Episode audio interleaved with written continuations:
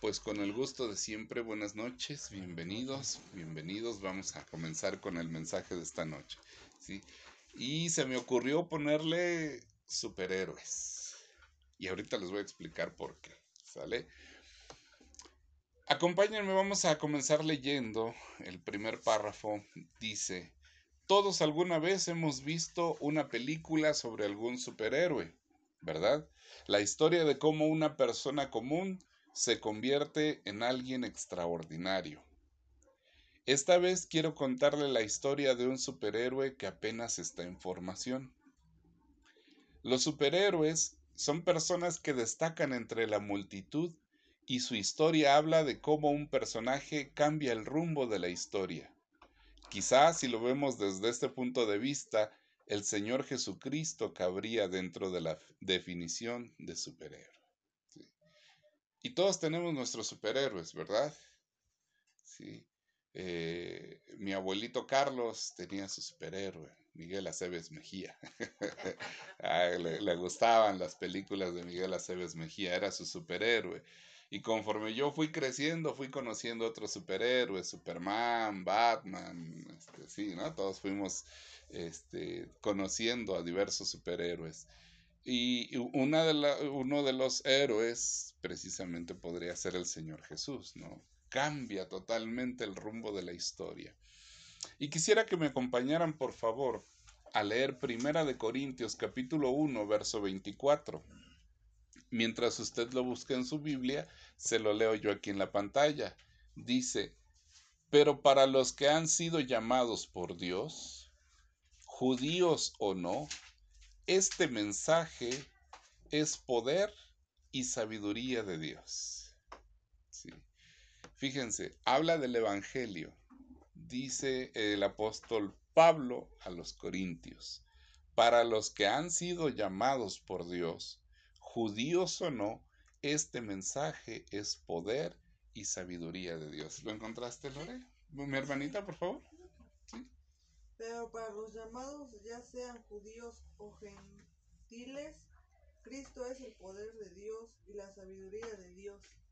Cristo es poder de Dios y sabiduría de Dios. ¿Mi hermanita? Sí. Sin embargo, para los que Dios llamó a la salvación, tanto judíos como gentiles, Cristo es el poder de Dios y la sabiduría de Dios. Ok, entonces, fíjense, dice la escritura que el Evangelio, el mensaje, la palabra de Dios, para todos los que han sido llamados, no importa si sean judíos o gentiles. Si lo vemos de esta perspectiva, no, no, sé si, no importa que sean católicos o no católicos, el Evangelio, dice, es poder de Dios. Cristo es poder de Dios, Cristo es sabiduría de Dios. Entonces encontramos que Cristo es estas dos cosas, es poder y es la sabiduría de Dios. ¿Estamos de acuerdo? Sí.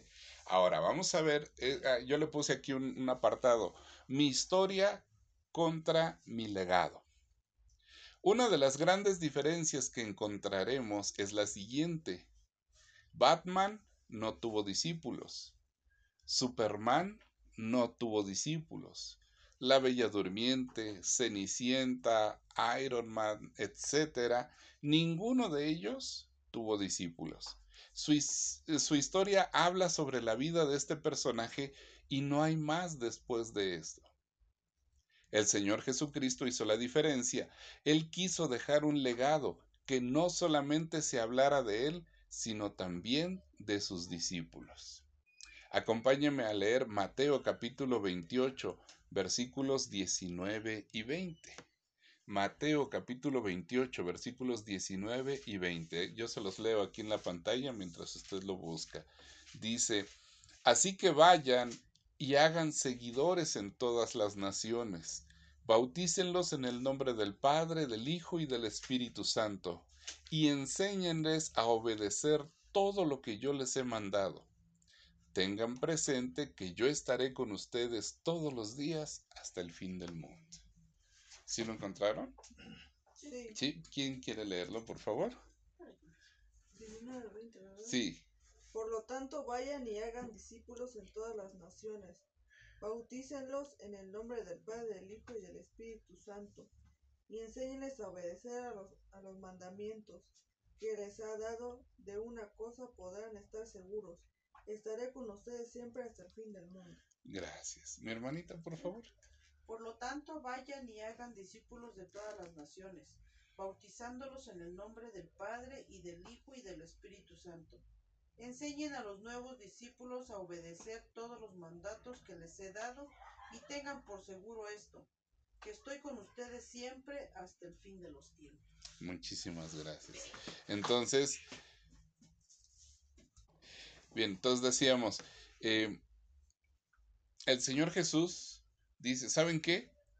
Yo quiero que vayan. O sea, yo ya cambié la historia, ya morí en la cruz del Calvario para el perdón de todos. Resucité al tercer día.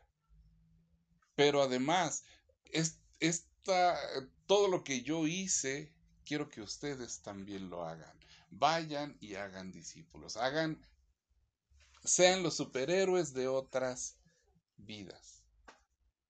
Usted me va a decir, ay, si yo ni, mira, ni he hecho telarañas, ni tengo luz en los ojos, ni aviento rayos, ni tengo capa.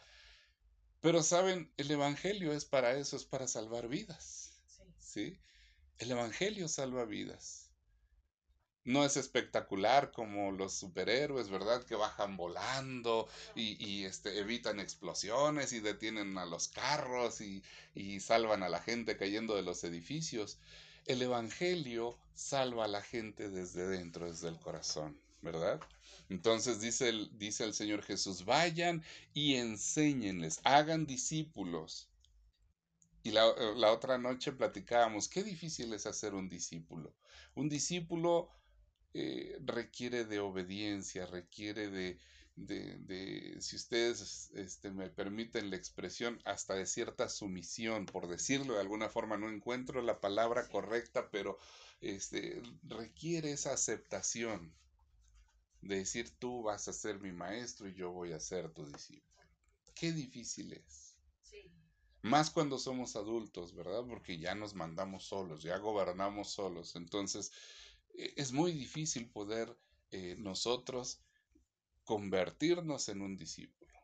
¿Y por qué este me va a mandar? ¿Por qué me va a enseñar? ¿Por qué va a decir él lo que yo tengo que hacer? ¿Por qué otra persona me va a indicar qué es lo que yo tengo que hacer? Qué difícil es. Yo les ponía un ejemplo, ¿se acuerdan la, la noche anterior? En la secundaria decían los maestros, este, a ver, mañana van a traer un mapa y en el mapa van a pintar el estado de Chiapas de color verde. Y yo decía, ay, qué qué tarea tan absurda, ya lo sé hacer. Y entonces al otro día me preguntaba el maestro, ¿y dónde está tu mapa? No lo traje. Pero ¿y cómo voy a saber que ya lo sé? Pero si ya lo sé, sí, pero ¿y dónde está para que yo lo vea? Pues no lo traje, pero ya lo sé. Entonces yo mostraba esa rebeldía. Yo no lo entendía hasta que me tocó este, estar al frente de un grupo. Sí. Y le decía, ¿y tu tarea? No, no lo traje. ¿Pero por qué no lo traes? Es que ya lo sé. Y decía, ah, sí, yo también decía eso. ¿Y tu libreta? ¿Y por qué no traes una libreta? ¿Y por qué no tomas apuntes? No, no se me olvida. Yo mm. aquí todo, ya lo tengo aquí todo. Ya no se me olvida. ¿Sí? Y decía, ay, híjoles, bueno, está bien. Qué difícil es hacer un discípulo. Porque ya no queremos obedecer a nadie ya no nos gusta la obediencia, ¿no? Entonces dice el Señor Jesús, y hagan discípulos y enséñenles a obedecer todo lo que yo les he mandado. Tengan presente que yo estaré con ustedes todos los días hasta el fin del mundo. Entonces el Señor Jesús no está hablando solo de su historia, que digamos, ay, murió en la cruz del Calvario y ahí acabó la historia. No, la historia continúa en nosotros, en cada uno de los que oímos el Evangelio tenemos una misión. No la hacemos, es distinto, pero tenemos una misión. Es que yo trabajo, es que yo caso, caso me acuerdo, por más. Cuando me conviene, sí me acuerdo, y cuando no me conviene, no me acuerdo. Entonces, la misión está, ¿o no? Ahí está la misión, salvar al mundo, salvar al mundo. Ahí está la misión. ¿Y cómo? Ah, vamos a enseñarles a todas las personas que enseñen todas las cosas, perdón, que guarden, que obedezcan todas las cosas que el Señor Jesús nos enseñó. ¿Vamos bien? Sí. Bueno, entonces, ¿y qué tengo que ver en todo esto? Yo ni tengo poderes, ni quiero cambiar al mundo porque no puedo. Dios cree que sí, que sí podemos cambiar al mundo, solo que requiere de héroes que aprendan a usar sus superpoderes que les fueron entregados desde hace mucho tiempo. Y usted me va a decir, ¿cuáles superpoderes? Todavía no me, no me puedo ni levantar temprano. ¿Cuáles superpoderes? Acompáñeme a leer Hechos capítulo 10, verso 44. Mientras usted lo busca, yo se lo leo aquí en la pantalla. Dice Hechos 10, 44. Mientras Pedro estaba hablando, el Espíritu Santo cayó sobre los que estaban escuchando el mensaje. ¿Qué sucedió mientras Pedro hablaba? Cayó el Espíritu Santo. Cayó el Espíritu sobre Santo sobre ellos. Los llenó el Espíritu Santo. Y ya tienen el superpoder, vamos a decirle así, ¿no? Que todo superhéroe necesita. Sí. Así que la próxima vez no digan, ay, es que yo no sé o yo no puedo. Sí, sí podemos, sí sabemos, solo que no queremos.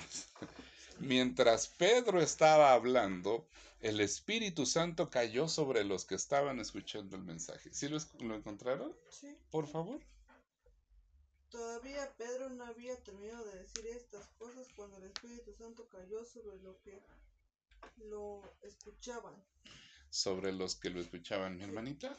Mientras Pedro aún estaba diciendo estas cosas, el Espíritu Santo descendió sobre todos los que escuchaban el mensaje. Entonces, el Espíritu Santo desciende. Sí. Y no podemos decir, ay, sobre mí no cayó, ay, es que sobre él sí, sobre mí no. Sí. Eh, veíamos hace dos o tres semanas, ¿no? Que cuando nosotros cerramos nuestra mente, cerramos nuestro corazón, cerramos oídos y ojos, no vamos a ver nada. Porque somos nosotros mismos los que bloqueamos. ¿verdad?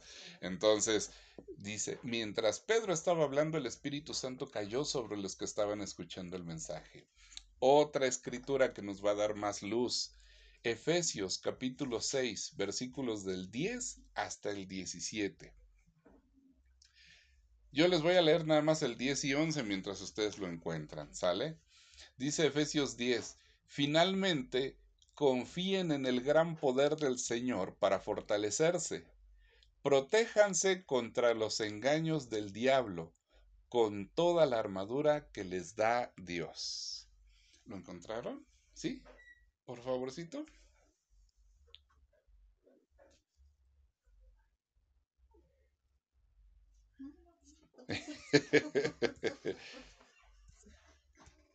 Por lo último, recuerden que su fortaleza debe venir del gran poder del Señor. Vístase de toda armadura que Dios les ha dado, para que puedan hacerse frente a los engaños astutos del diablo. Porque nuestra lucha no es contra los seres humanos, sino contra los poderes, las autoridades y los gobernantes de este mundo en tinieblas. O sea que luchamos contra los espíritus malignos que actúan en el cielo. Por ello, vístanse de toda armadura de Dios para que puedan resistir en el día malo y así al terminar la batalla estén todavía en pie. Manténganse firmes, que su ropa de batalla sea la verdad y protección a la justicia. Estén siempre listos para anunciar las buenas nuevas de la paz. Sobre todo, tomen el escudo de la fe para apagar los dardos de fuego que, arrojan, arroja el maligno. Pónganse el casco de la salvación y tomen la espada que les da el Espíritu, que es la palabra de Dios. Gracias. Mi hermanita, por favor. Una palabra final. Sean fuertes en el Señor y en su gran poder. Pónganse toda la armadura de Dios para poder mantenerse firmes contra todas las estrategias del diablo. Pues no luchamos contra enemigos de carne y hueso, sino contra gobernadores malignos y autoridades. del mundo, autoridades del mundo invisible, contra fuerzas poderosas de este mundo tenebroso y contra espíritus malignos de los lugares celestiales. Por lo tanto, pónganse todas las piezas de la armadura de Dios para poder resistir al enemigo en el tiempo del mal. Así que después de la batalla todavía seguirán de pie, firmes, defiendan su posición poniéndose el cinturón de la verdad y la coraza de la justicia de Dios. Pónganse como calzado la paz que proviene de la buena noticia a fin de estar completamente preparados. Además de todo eso, levanten el escudo de la fe para detener las flechas encendidas del diablo. Pónganse la salvación como casco y tomen la espada del Espíritu, la cual es la palabra de Dios. Gracias. Entonces, fíjense. Aquí dice el verso 14, Estad pues firmes, ceñidos vuestros lomos con la verdad. ¿Con qué se ciñe uno? Pues, exactamente, con el cinturón. Con el cinturón se ciñe uno los lomos, ¿no? Habla del cinturón, precisamente. Y entonces dice, ceñidos vuestros lomos, ¿con qué? Con la verdad. Entonces, el cinturón representa la verdad. ¿Sí? Ese es uno. Una cosa, ¿sale? El cinturón que representa la verdad. Vestidos con la coraza de justicia. ¿Dónde creen ustedes que va la coraza? Acá, ¿no? El pecho y la espalda, ¿vale? Sí. ¿Qué creen que protege el pecho? Corazón. ¿Y qué hay en el corazón? Sentimientos. Sentimientos, emociones, sueños, ¿o no?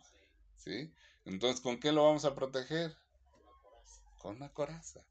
Pero, ¿cómo se llama esa coraza? la. Es la coraza de la justicia. Llevamos dos. Cinturón de la verdad, la coraza de la justicia. El calzado del evangelio. ¿Para qué? ¿Qué cubre el calzado? Los pies. Josué, ¿qué, qué pregunta, verdad? El zapato cubre los pies. ¿Pero qué representa? ¿Qué hacemos con nuestros pies? Llevar la palabra, ¿no? Llevar la palabra. Cubre nuestro caminar, cubre nuestro andar. El Evangelio va guiando nuestros pasos. Dice el Salmo, lumbrera es tu palabra, lámpara es a mis pies tu palabra y lumbrera a mi camino. ¿Sí o no? ¿Sí? Entonces es el Evangelio el que va protegiendo nuestros pasos, nuestros, que va guiando nuestros pasos. Entonces llevamos tres, el cinturón, la coraza, el calzado. ¿Sí? Dice, sobre todo tomad el escudo de la fe. ¿Para qué creen que es el escudo? Pues también para protegerse, ¿no? Sí. Dice, cuando viene el enemigo lanza, porque no me puede tocar, el diablo no nos puede tocar, entonces ¿qué hace? Lanza, lanza. Sí. No vas a sanar. Así naciste, así vas a morir. Eh, ¿Qué está haciendo? Está lanzando dardos. Y si yo digo, ay, tenés razón, diablito, así nací, así voy a morir. ya no voy, sí, tenés razón, diablito, ya no me voy a curar, es mi enfermedad, ya. Es un dardo de fuego que está lanzando el diablo. Entonces, ¿para qué queremos el escudo? Para protegernos, ¿sí? Y la palabra de Dios. Así es. Entonces, ¿cuántos vamos? Cuatro. A ver si se acuerdan. El primero, Cinturón de la verdad. el cinturón. Después, Coraza, la coraza. Luego, calzado. Ahorita estamos viendo el escudo. Vamos cuatro, ¿sí? El yelmo de la salvación. ¿Sabe qué es el yelmo? Sí, el casco. El casco. ¿Qué creen que protege el casco? La cabeza, los pensamientos. Los pensamientos, ¿sí? El yelmo es el casco. Los romanos le ponían así como un- una escoba aquí arriba, ¿no? Bueno, ¿sí? Sí. Entonces, era para proteger la cabeza. Y entonces, ese, eh, la salvación es eso precisamente. ¿Se acuerdan cuando hablábamos de las crisis? Los pensamientos intrusivos, que de repente está uno bien y, sin más, sin, sin razón aparente, llega el pensamiento, ¿no? Llega el dardo de fuego y dice, hasta carro ya tiene con tu dinero. Y, nos volvemos a torcer del coraje, ¿verdad? ¿Sí? Entonces, el yelmo de la salvación protege nuestros pensamientos. ¿Sí? Protege nuestros pensamientos. Y finalmente dice, este, y la palabra y la espada del Espíritu, que es la palabra de Dios. ¿Sale? Entonces, imaginen ustedes, ¿cómo va ese superhéroe? ¿Va desprotegido? No, va bien protegido. Va bien armado, ¿sí o no? Dios pensó en eso. Dice, no vas a pelear contra un hombre. Tu enemigo no tiene rostro, no sangra. Tu enemigo es el diablo. ¿sí? Tu enemigo es el diablo, por lo tanto, te voy a armar bien. Ish, ¿para qué quiero la palabra? Hay que quede. ¿Cómo te vas a enfrentar entonces? ¿Sí? ¿Cómo te vas a enfrentar? ¿Sí? Ay, tan aburrido que es. Lo agarro la Biblia, lo en medio empiezo a leer y sueño me da. Me lo dejo mejor. ¿Y cómo te vas a defender? Si ahí está lo que va a estar armándote, protegiéndote, de ahí te vas a estar tomando para fortalecerte. A veces pensamos que es aburrido. Yo les cuento a mis hijos, cuando eran chiquitos les contaba yo y les decía, mira, y un día Noé le dijeron que hiciera un arca y que iba a meter los animales. Y, y mis hijos así como que, "¿Eh? ¿y qué pasó? Cuéntame. Y no, pues la gente se burlaba de ellos y, y, este, y no querían subirse y les, y les voy contando la historia de Noé. Me decían, ¿y qué pasó? ¿Y qué pasó? Y pues, no me dejes así, cuéntamelo. Termina de narrarme qué cosa, qué cosa pasó con Noé. Y entonces comenzó a llover y, y Dios cerró la puerta y empezaron a navegar y les voy contando la historia y ellos se van imaginando en su mente todo lo que iba sucediendo. Pero a nosotros nos da flojera.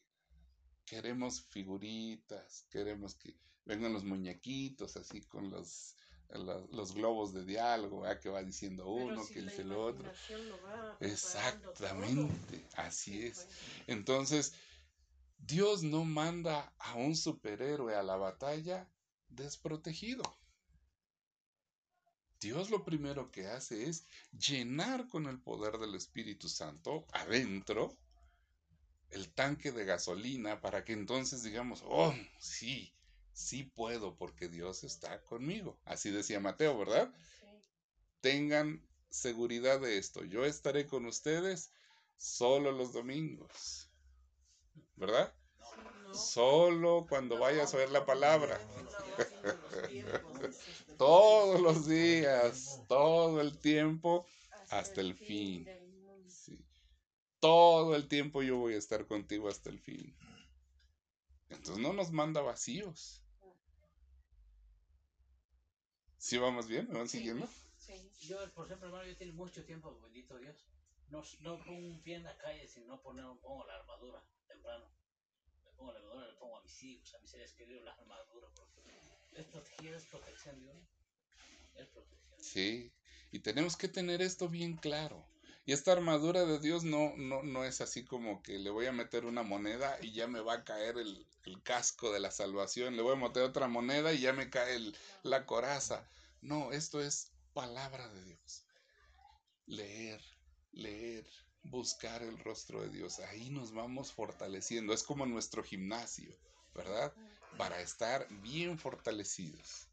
Entonces, acompáñeme, regresemos a la lectura, por favor. Dice, espere, es cierto. Solo que no hemos tenido un maestro que nos explique detalladamente cómo usar todo ese potencial, como lo veremos en Jeremías capítulo 50 en el versículo 6. Acompáñeme a leerlo, por favor. Jeremías capítulo 50, versículo 6. Dice, mi pueblo ha sido como un rebaño extraviado. Sus pastores los descarriaron y los dispersaron por las montañas. Han ido de monte en monte y se han olvidado de su corral. ¿Lo encontraste, Lore? ¿Sí? Porfa. Como las ovejas perdidas ha sido el pueblo mío. Sus pastores lo desviaron y abandonaron luego en los montes. Los israelitas se extravieron y no supieron cómo volver a redil. Ok, gracias. ¿Mi hermanita? Mi pueblo ha sido como ovejas perdidas. Sus pastores los llevaron por mal camino y los dejaron sueltos en las montañas, perdieron su rumbo y no recuerdan cómo regresar al redil. Entonces, es muy cierto también que hay héroes, pero también hay otros que no son héroes, que predican con intereses particulares. ¿Sí? Y creo que de eso no voy a detenerme mucho, pero nos queda claro a qué me refiero, ¿verdad? Tenemos claro que no todos estamos por proclamar el reino. ¿sí? Entonces, cada uno tiene sus motivos y sus intereses. Y por causa de esos, mucha gente se desanima. Dicen, ¿para qué voy a la iglesia? Y entonces dice, muchos de ellos ya se extraviaron y no saben cómo regresar al redil. Se oye tal vez muy duro, ¿verdad? Se oye muy, muy recio que nos traten así como ovejitas, pero Dios nos está eh, haciendo este ejemplo. Así como las ovejitas que van y todos los días ya se aprenden el camino, ¿verdad? Van y regresan, van y regresan. Y como es de todos los días, ya se saben el camino. Pero como van siguiendo a un pastor, es una figura retórica, van siguiendo a un pastor, se extravían y luego ya no saben cómo regresar. ¿sí? Entonces aquí lo que Dios nos está diciendo es, ojo, tú no te extravíes. Ahí tienes la palabra de Dios, que es tu, tu brújula, ahí está tu seguridad, ahí está la certeza, la palabra de Dios, exactamente. Entonces, si otro comete error, tú no te desanimes, porque la pregunta es, si yo los engaño, ¿ustedes pierden su misión? A ver. No. ¿Verdad que no? ¿Cuál es la misión? Salvar al mundo, ¿no? Hacer discípulos, ¿o no? Esa es la misión. ¿Sí? Y de hacer discípulos a las naciones y enseñarles que guarden todas las cosas que les he mandado, ¿o no? Si yo los engaño, ¿la misión se pierde o no se pierde? La seguimos teniendo, ¿sí? Solo que vamos siguiendo lo que nos va Exactamente. Yo los estoy extraviando, por decir de alguna forma. Sí. Y entonces cuando usted se da cuenta, dice, no, pues ya, ya no quiero nada con Dios. Y el, y el primero con el que nos peleamos es Dios. Tengo un problema marital, me peleo con Dios. Tengo un problema laboral, me peleo con Dios. me va mal económicamente, me peleo con Dios. Me enfermo, me peleo con Dios. Eh, tengo una crisis, me peleo con Dios. y entonces aquí es lo que, por eso estoy tocando Jeremías, ¿sí? para que recordemos y pongamos los pies en la tierra y entendamos que de todas las circunstancias que nos pudieran pasar, hay una que todavía sobreviene. y hacer discípulos a las naciones. Esa no acaba. ¿sí? Pero no tengo dinero. ¿No te está pidiendo dinero Dios? ¿Qué te está pidiendo? Hacer discípulos, ¿no? Que trabajemos. Es que no tengo trabajo. la idea es, la meta es hacer discípulos. La misión es hacer discípulos. Es que me peleé con mi mujer. Sí, está bien, pero la misión todavía sigue siendo hacer discípulos. Así que sí. No importa qué pase, las, la misión sigue siendo la misma. ¿Sí lo vemos? Sí. A veces decimos, no, pues ya me peleé con mi mujer, ya me voy a pegar un balazo, ya mejor, para que me extrañe y que vea que cuando estaba conmigo estaba bien. Mm, bueno, pero la misión, ¿cuál es? Hacer discípulos tú te quieres quitar la vida, pues es decisión tuya, ¿no? De preferencia que no lo hicieras, pero la idea es que tu misión está pendiente todavía.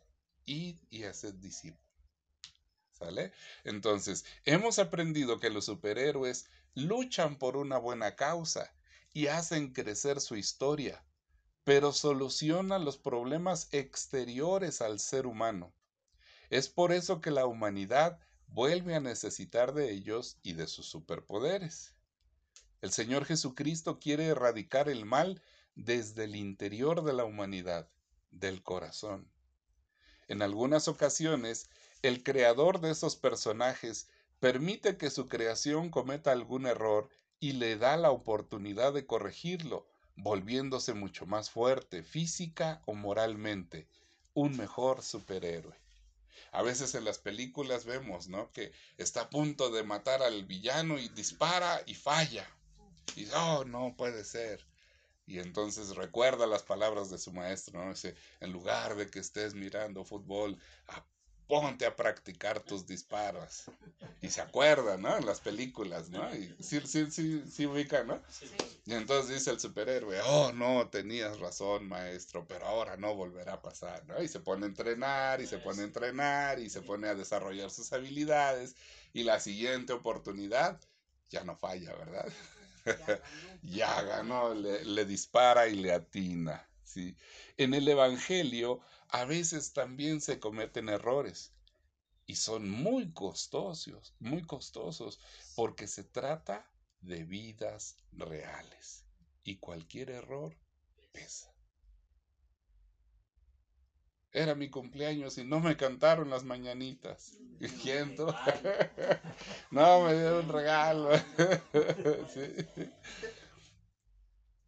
Los que predicamos el Evangelio siempre estamos en la mira.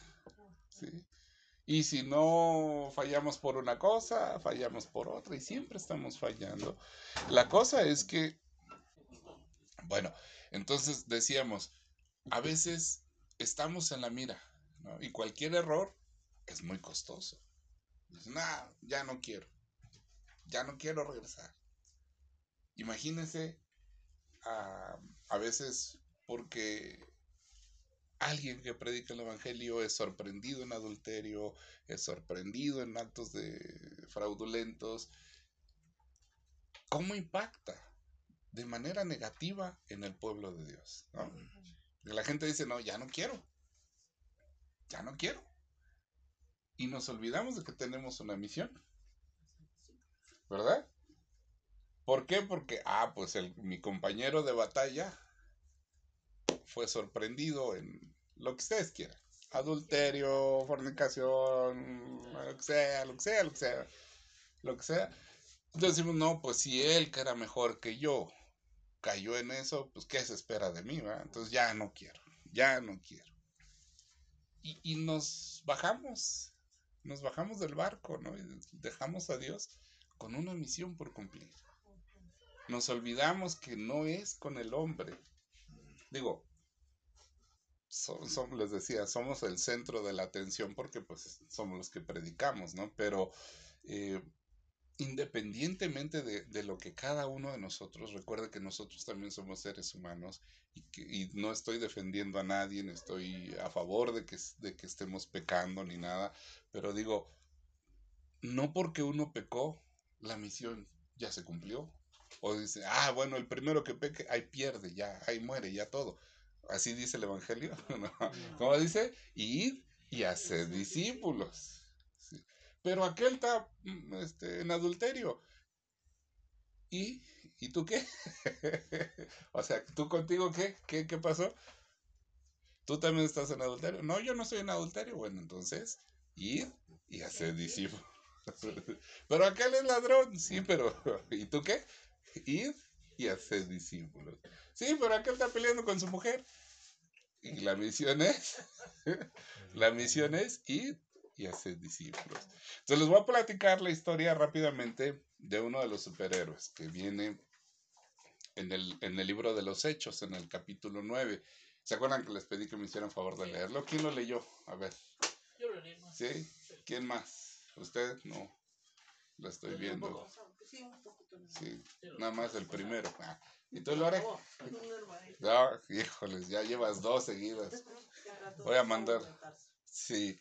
Saulo de Tarso, el libro de los Hechos en el capítulo 9 habla precisamente de Saulo de Tarso, imagínense, un hombre que era celoso de las cosas de Dios, no toleraba, ¿sí? A ese hombre, si a las 7, a las 7, 10 para las 7 ya estaba ahí, ¿sí?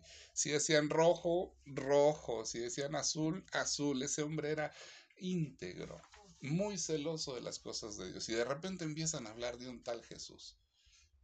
Y bueno, ¿y estos por qué siguen a Jesús? No, no es Jesús, es Dios a quien tenemos que servirle.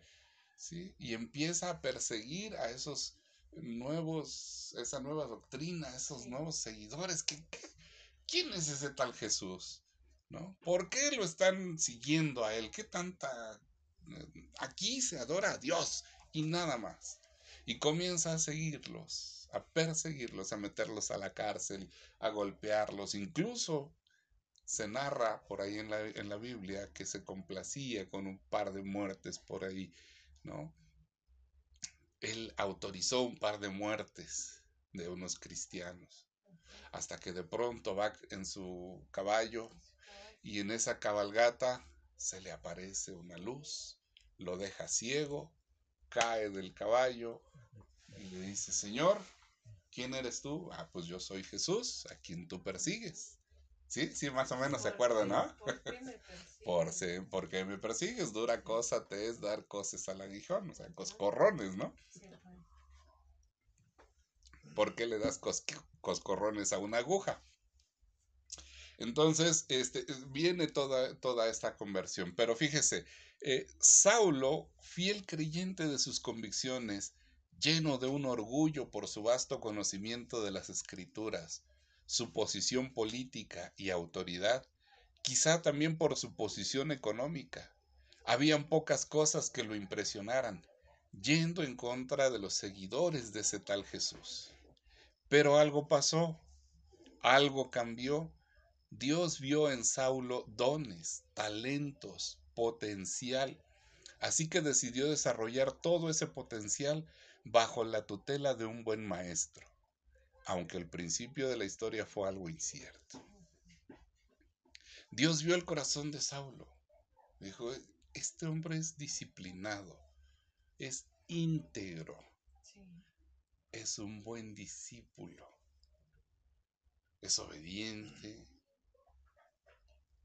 es justo, tiene mucho conocimiento. Dice Dios, yo a él no lo voy a desperdiciar. Lo que voy a hacer es ponerle un buen maestro, no como el de Jeremías que leíamos hace rato, sino le voy a poner un buen maestro. Y entonces vea usted la nobleza, el valor, el valor civil que requiere. Saulo, que era un docto en la ley, de repente va a ser instruido por uno que, que se aparece ahí. Miren cómo lo dice en Hechos capítulo 9, versículos del 10 al 18. Entonces Ananías se fue a la casa de Judas e imponiéndole las manos a Saulo, le dijo, hermano Saulo, el Señor Jesús me envió. Fue Él el que se te apareció cuando venías para acá. Me mandó para que puedas ver de nuevo y te llenes del Espíritu Santo. Ananías no se habla de que fuera así una persona súper conocedora del Evangelio, o en ese entonces del Pentateuco, ¿no? Que era lo que se dominaba. No era un conocedor como lo era Saulo. Pero tenía una cosa. ¿Cuál era? El poder del Espíritu Santo. Y entonces Saulo recibe, por la imposición de manos de Ananías, recibe también el poder del Espíritu Santo. Las escamas se le caen, abre los ojos y mira y dice, ¿y este? Si a este yo lo iba a meter a la cárcel y ahora este me está enseñando a mí, híjoles. Pero imagínate el cambio tan tremendo, el cambio tan tremendo de ese hombre lleno de pundonor, lleno de autoridad, a un hombre que ahora dice... "Ah".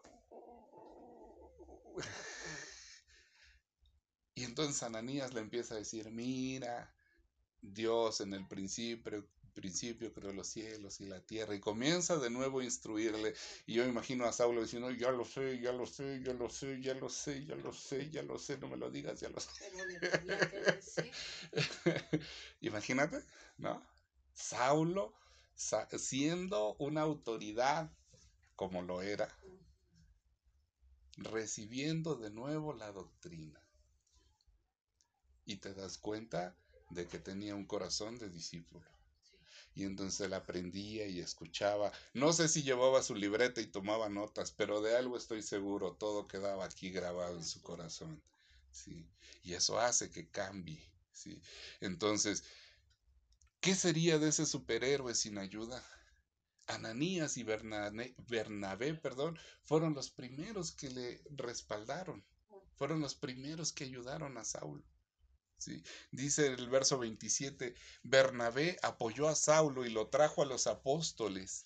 Les explicó que Saulo había visto al Señor en el camino y que el Señor le había hablado. También les contó en Damasco que en Damasco Saulo había hablado valientemente en el nombre de Jesús. Y en el verso, en el, en el capítulo 13, verso 2 del libro de los Hechos, dice, un día, mientras ayunaban y adoraban al Señor, el Espíritu Santo dijo, aparten a Bernabé y a Saulo para que hagan el trabajo para el cual los he llamado. ¿De qué te está hablando? De que Dios está preparando a un superhéroe ahí. Que antes, en lugar de estar a favor, estaba en contra. Pero algo bueno tenía ese Saulo, tenía muchas cosas buenas. Y entonces dijo Dios, no, él, él no es malo, lo único que necesita es orientación. Y de eso se encargó Dios. Yo no sé si tú te lo has preguntado, pero ¿sabes por qué el Evangelio te persigue hasta este momento? ¿Sabes por qué no te puedes escapar? Algo bueno Dios vio en ti. Sí. y a pesar de que tú y yo muchas veces caminamos en contra de la voluntad de Dios, hacemos cosas en contra de la voluntad de Dios, hablamos cosas en contra de la voluntad de Dios, hay algo bueno en nosotros. Por eso todavía tenemos a, el, a alguien que nos está compartiendo el Evangelio para que nos oriente y nos convirtamos en discípulos. Amén. ¿Sí? Quien nos capacita, quien busca que nos convirtamos, perdón, en la iglesia actualmente las personas que lideran son las que están en la mira de todos. Algunos cometemos errores mayores que otros y eso hace que las personas pierdan la perspectiva. Dice Romanos capítulo 3 los versos 9 y 10. Entonces, ¿estamos entonces en peores condiciones que los demás? Claro que no. Ya dijimos que tanto los judíos como los que no son judíos tienen tendencia al pecado, pues como está escrito, no hay justo ni uno solo. Entonces a veces nosotros pensamos, ay, pero yo por qué voy a hacer eso? Si Dios puede elegir a cualquier otro, si ese peca menos que yo. Dice la escritura, no, todos tenemos la misma tendencia. No creas que eres mejor pecador que yo. ¿Sale? No creas que eres mejor pecador que yo. No tengas ese orgullo de que eres mejor pecador que yo. Todos pecamos igual, ¿sale? La cosa es que dice la escritura que este Dios está interesado en rescatar las cosas buenas de nosotros para que cumplamos una misión. ¿Sale? Por eso nos está dando toda esa armadura. Para que no seamos débiles, para que no caigamos fácilmente ante la tentación. Tenemos seis cosas. ¿Cuáles son? Cinturón de la El verdad, cinturón, la coraza de la justicia, la coraza. señal del evangelio, El el de la salvación, escudo de la fe y la palabra de Dios. esas seis cosas. ¿sí? Y antes de todo eso, ¿qué nos da? La llenura del Espíritu Santo. Entonces, quien nos capacita, quien busca que nos convirtamos en superhéroes, es el Señor Jesucristo. Por eso busca que hayan personas como Bernabé o Silas que nos ayuden a ser mejores cada día. Dice Primera de Pedro capítulo 2 versículo 9. Pero ustedes son un pueblo elegido por Dios, sacerdotes al servicio del Rey, una nación santa y un pueblo que pertenece a Dios. Él los eligió para que anuncien las poderosas obras de aquel que los llamó a salir de la oscuridad para entrar en su luz maravillosa. Dice Pedro, es Dios el que te llamó, es Dios el que te escogió, te hizo un pueblo de sacerdotes, una nación santa, un pueblo escogido, adquirido por precio de sangre, para que salgas de las tinieblas y vengas a vivir a la luz de Dios. ¿Y la misión cuál es? Yo ya estoy en la luz, ahora ¿qué voy a hacer? Hacer discípulos. Sí. Pero acá él está peleando con su mujer. ¿En qué afecta tu misión? Sí. Pero él está haciendo. ¿Y en qué afecta tu misión? Sí. Dice Juan capítulo 16, verso 7. Pero les digo la verdad, es mejor que me vaya, porque si no, el consejero no vendrá a ustedes. En cambio, si me voy, se los voy a enviar. El Señor Jesús todavía estaba entre sus discípulos y les decía, miren, tengo que ir y sufrir y padecer, y los sacerdotes me van a golpear, me van a escupir, van a ser micos y pericos, dicen por ahí, ¿verdad? Conmigo.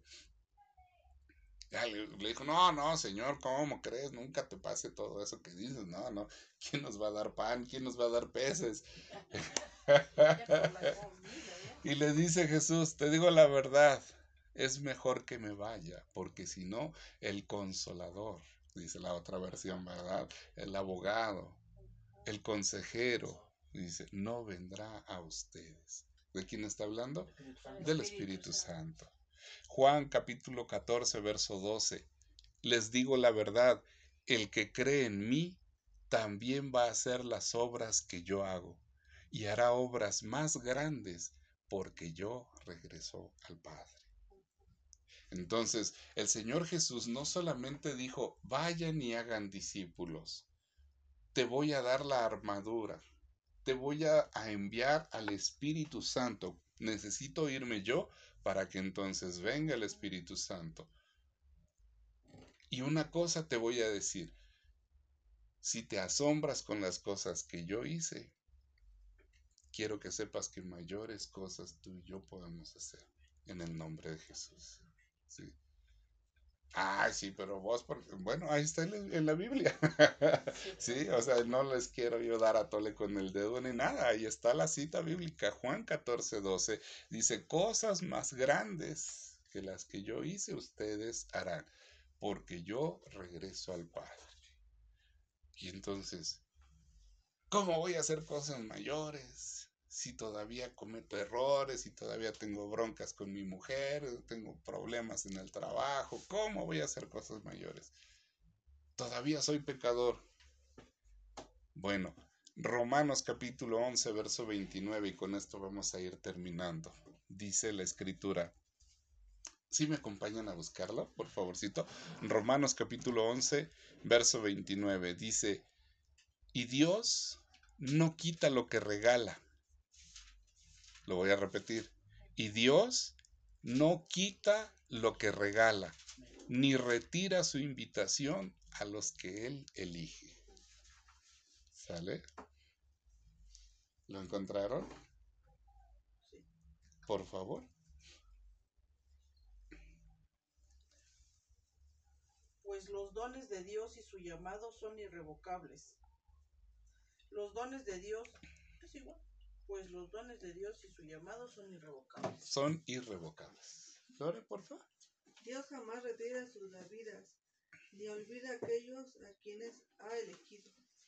Entonces, imagínate, a veces nosotros pensamos, híjoles, porque ya eché mentira, Dios ya no me va a utilizar, Dios ya no me va a querer. Eso es un dardo de fuego del enemigo. Eso es una mentira. Dice Romanos 11:29, Dios no quita lo que regala. ¿Qué te regaló ya? Dones, ¿Como cuáles? sanidad, hablar lenguas, interpretar lenguas, liberación de espíritus, discernimiento, discernimiento bien y mal. En el principio, cuando Pedro aún seguía hablando, ¿cuál fue el primer regalo que Dios dio? Espíritu Santo. El Espíritu Santo. ¿Tú crees que Dios te dice, ah, ya echaste mentira, regrésame el Espíritu Santo?